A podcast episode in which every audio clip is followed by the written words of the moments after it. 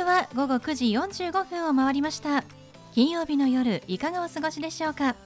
パーソナリティの松野紗友子です。この番組ボーイズビーアンビシャスのコンセプトは夢を抱き語りそして行動に起こそうということで毎回さまざまな業種のビジネスパーソンがゲスト出演。どんなビジネスをされているのかどうして始めたのかその思いを語っていただくそんな番組です。さあそして私と一緒に番組をお届けするのは柴田法務会計事務所の柴田純一先生です。先生よろしくお願いします。よろしくお願いします。もうすぐ11月22日は、はい。い、い夫婦の日ということですけれどもね。いい夫婦の日先生何かされますか？奥様にプレゼントとか。いやそれ初めて聞きました。あ本当ですか？あれいい夫婦、まあ、語呂合わせですよね11月22なので、はい。あのいい夫婦の日は2人の時間を大切にする日ということになっているんですよ。46年間一緒にいますが初めてですねまあね、普段からきっとあのコミュニケーションとかね、大切にされてる方は、まあ、特別記念日にこだわらなくてもいいのかもしれないですけれども、まあ普段なかなかこう忙しくて、はい。お話がね、なかなか2人の時間が取れないとか、はい。まあ、そういう方はですねぜひいいきっかけなので、そうですね。はい、私のところあのテレビないもんで 毎日2時間会話一方的に要望が私に伝えるとあでもね私はただそれもひたすら大事です。そうですそうです、はい。あのぜひね奥さんのお話をねはい聞いてあげてください、はい。世のねあの旦那さんは。反 反発しようもならえらいことになりますからね。ただひたすら。はい。はい。先生のところはもう本当に夫婦生活長いですからね、はい。まあ、もしねそのすれ違いなどがあるという方はあのコロナでちょっとギクシャクしちゃったとかねそういう方もいるかもしれませんのでぜひもうあと数日ありますから、はい。プレゼントの準備などをして、はい。い、い夫婦の日をね迎えていただければなと思います、はい。今日はですねそんなプレゼントをするのにぴったりな方をねゲストでお招きしておりますので、はい。楽しみにしていてください。それでは第85回ボーイズビーアンビシャススタートです。この番組は遺言相続専門の行政書士柴田法務会計事務所の提供でお送りします。それでは先生今夜のゲストのご紹介をお願いします。はい。今夜のゲストはジュエリービスポーク辰巳代表の辰巳義友さんです辰巳さんこんばんはこんばんは。よろしくお願いしますよろしくお願いします。さて私の大好きジュエリーということでジュエリービスポーク辰巳さんえーともうなんとなくわかるんですけれどもどんな会社さんでしょうか？そうですね。あの輸入製造卸直営のあのジュエリーサロンなんですね。はい輸入卸、えー直営ということですけれども、どういったあのジュエリーの商品があるんですか、あのダイヤモンドを中心としたあのジュエリーでファッションのものからブライダルのもの、アニバーサリーのものそれぞれあります。あそうなんですね、はい。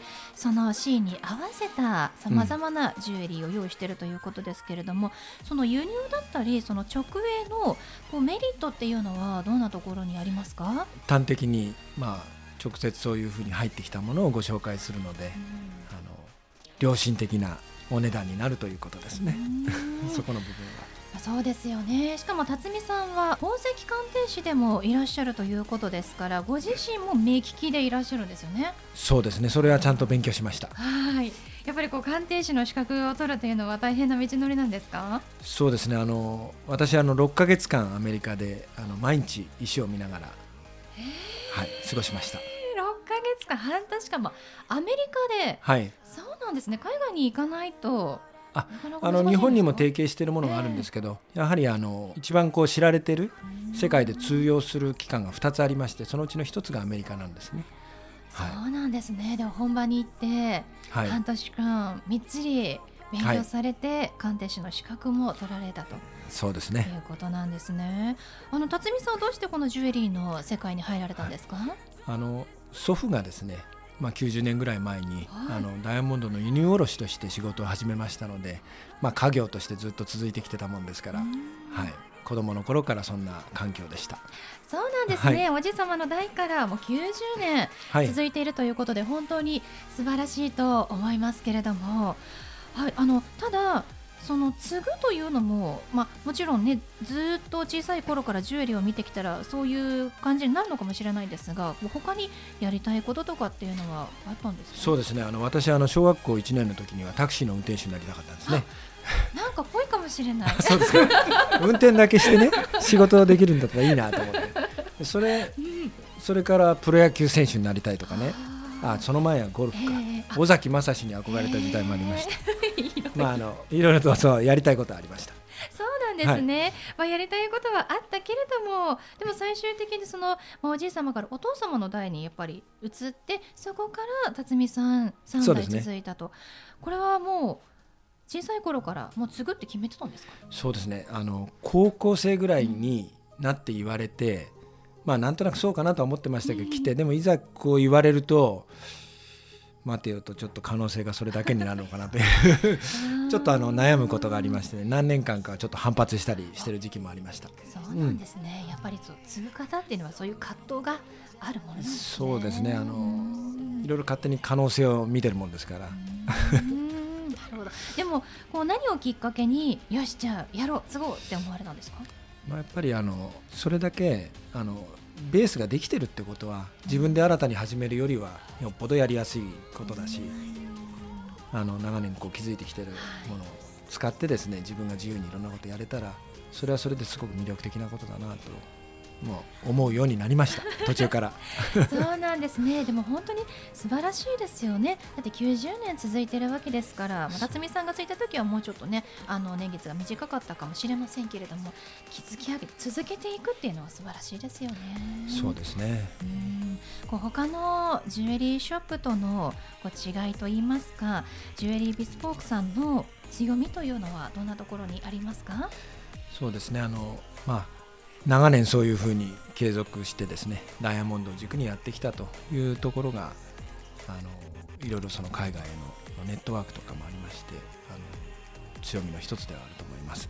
なんかあのカスタムメイドもされているということですが、どんなカスタムができるんですか？そうですねあの、まあ、大きく分けて、まあ、3つぐらい種類がありましてあのまずファッションのものとしてはやっぱりお母様のからいただいたジュエリーが昔の形なんで新しくしたいっていう。でそれでお嬢様向けにきれいにするというパターンですね。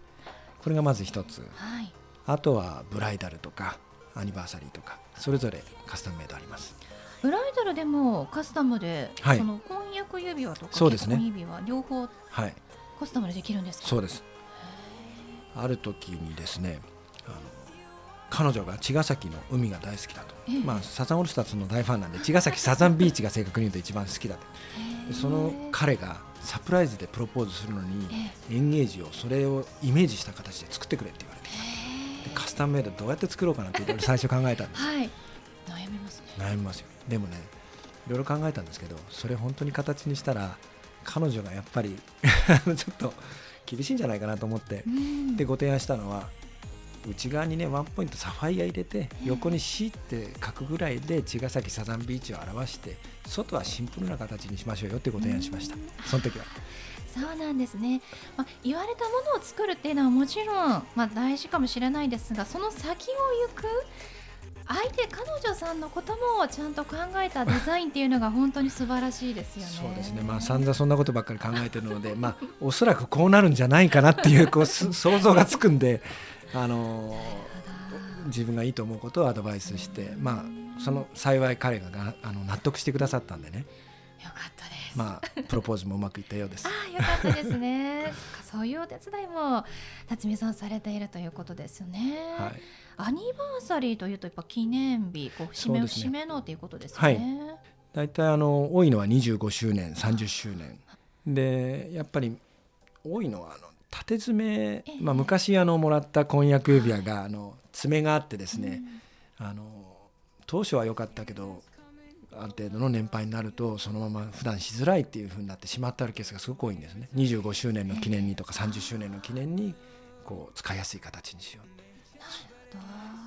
そうなんですね。いやでも本当にジュエリーっていうのは 女性の憧れなので。そうですね。元気になりますね皆さんね。ありますよね。はい、でダイヤモンドを本当にもう昔からされてるということですもんね。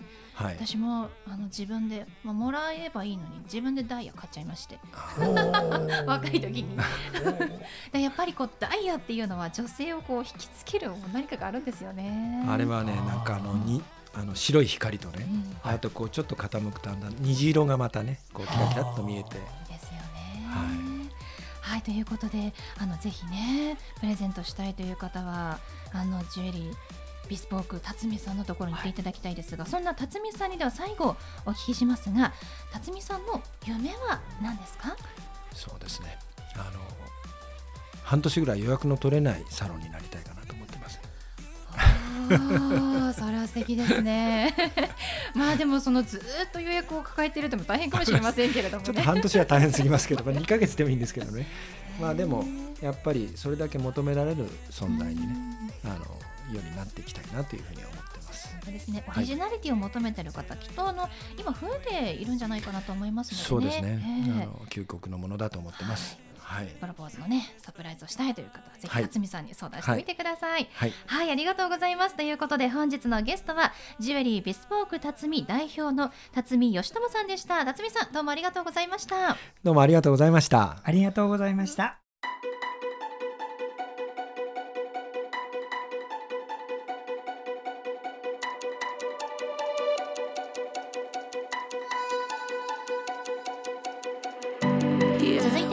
柴田先生のワンポイントアドバイスです。では先生今日はどんなお話をしてくださるんでしょうか？はいこんばんは。遺言相続専門の行政書士の柴田です。この遺言書の原案作成遺産分割教運書を作るという仕事を今年で31年になるんですが遺言を作った方が良い。そう考えられる方の今日は第2弾。前回は独身を通された男女ということでお話しました。今日はですねお子様のいないご夫婦特にご主人様がお亡くなりになってご主人様のお父様お母様も亡くなっていた。そうすると奥様としてはね当然ご夫婦ですから全財産は私のものだとこれは思ってもおかしくはないですね。ところが現実にはそのご主人様の財産というのはご主人様のご兄弟もしくはご兄弟が先立たれている場合にはその老い姪と奥様の全員のものなんですね。持ち分はね当然奥様が4分の3あのご兄弟の方は4分の1と少ないんですがこれがねたとえ少なくても全員の合意書を作らなければ預金も不動産も一切動かせないということになりますのでこれを聞いた奥様よく聞いておいてくださいよ。どうすればいいか簡単に言います。ご主人様に全財産を妻に相続させろって書けばねもうこれがあれば他のご兄弟は一切手が出ません。ご兄弟には遺留分はございません。たったこれだけなんです。これ書かないで死んだがゆえにえらいことになるっていうのがありましたね。特に老いめいが入ると世代が違いますからかなりドライですよ。そういう問題あるからどうか皆さんにお勧めします。どうか本気であなたのご主人さん遺言を作るようにお勧めください。私がお手伝いします。はい柴田先生の相談は電話東京03-6780-1408 6780-1408までお願いします。以上柴田先生のワンポイントアドバイスでした。先生ありがとうございました。ありがとうございました。